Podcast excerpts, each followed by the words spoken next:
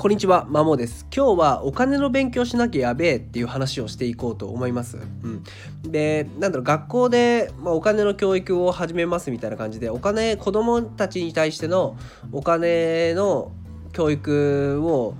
しなきゃいけないっていうのが高まったり実際に始まるみたいな動きがあると思うんですけどもじゃあ実際学校教育とかで子供にお金を教えきれるかって多分そうじゃないと思うんですよ。まあ、学校の先生自体ももちろん学んでる方はいると思うんですけども実際に学んでる方がそもそも本当に多いのかって話とじゃあ実際にそれを子供たちに分かりやすく教えられるかっていうところはまた別問題だと思うんでなかなかお金の教育を学校に全て任せるのは難しいんじゃないかって思ってます。となるとやっぱ家庭でどれだけ子供にお金に関する教育が施せるかっていうところが、え、重要になってくるんじゃないかなと、え、感じてますと。ただじゃあ自分自身が、まあ、子供に教えきれるかっていうと多分恥ずかしながらそんなことはなくて自分自身も全然お金に関する知識とかないし勉強していかなきゃなっていう本当を痛感してますと。だからまあ勉強自分がまずは勉強しなきゃなっていうふうに、え、考えてますと。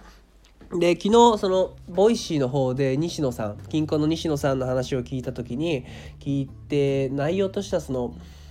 西野さんがそのコンサルで大企業の社長さんの、コンサルを複数回していてその社長さんからちょっと自分のその社長さんのお子さんにちょっとお金の教育をしてほしいとマンツーマンでしてほしいって依頼をされて、まあ、それを受託して実際大企業の社長さんと奥さんとその子さんで話をするみたいな話で展開で。でじゃあ、まあ、そのとこの中に出た話でお小遣いをもらってるのかって聞いたらもらってないと。じゃあお金どうしてんのって言ったら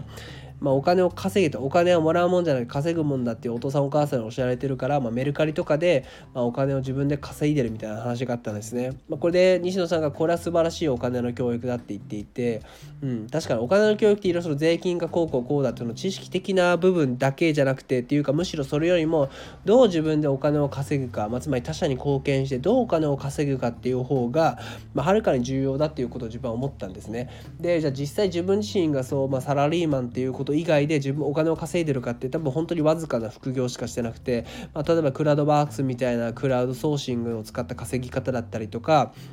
あ、あとはノートで書いた記事にその反応してくれた方々いてちょインタビューをさせてほしいとかで、まあ、そのインタビュー代で、まあ、数万もらったみたいな感じ、まあ、一応それが自分でそのサラリーマンから稼いだことになるんですけども、まあ、ただそれだけじゃやっぱり弱いなと思っていて、まあ、じゃあ子供自身がですね本当に今言われてるのが企業の寿命は短くなってるけどもその勤労年数は伸びていくと、まあ、従来のように60代で定年退職をして残り余生を楽しむみたいなもうロールモデルはもう崩れていて本当に7080代まで働かなきゃいけない、えー、っとまあ本当に究極死ぬまで働かなきゃ行く必要があるって言われてる中で、まあ、そうなるとよりサラリーマンとして会社にしがみついて働くっていう働き方だけをしてちゃもうダメだと、まあ、副業ですね。副業って言ってもその複数の副じゃなく副あの副担任とか副部長とか副じゃなくて副業複数とか副願的なっていうのは副業ですよね。要はまあ例えばサラリーマンとして働きながら個人で何かをしてるみたいなそういう働き方当たり前になると場合によったらその会社に頼らずにもうと個人がいろんな事業をしていくことで働く、まあ、フリーランスがアメリカでは2025年まで45%になるみたいなデータが確かあった記憶が30年間忘れちゃったけど、まあ、半分ぐらいがまあフリーランスになるみたいな話になるんでより一人で、まあ、個人で稼いでいく会社という組織に頼らず稼いでいくってことが、えー、マストになってくると。で子供たちよ多分自分の子供世代とかよりそれが普通になっていくくるので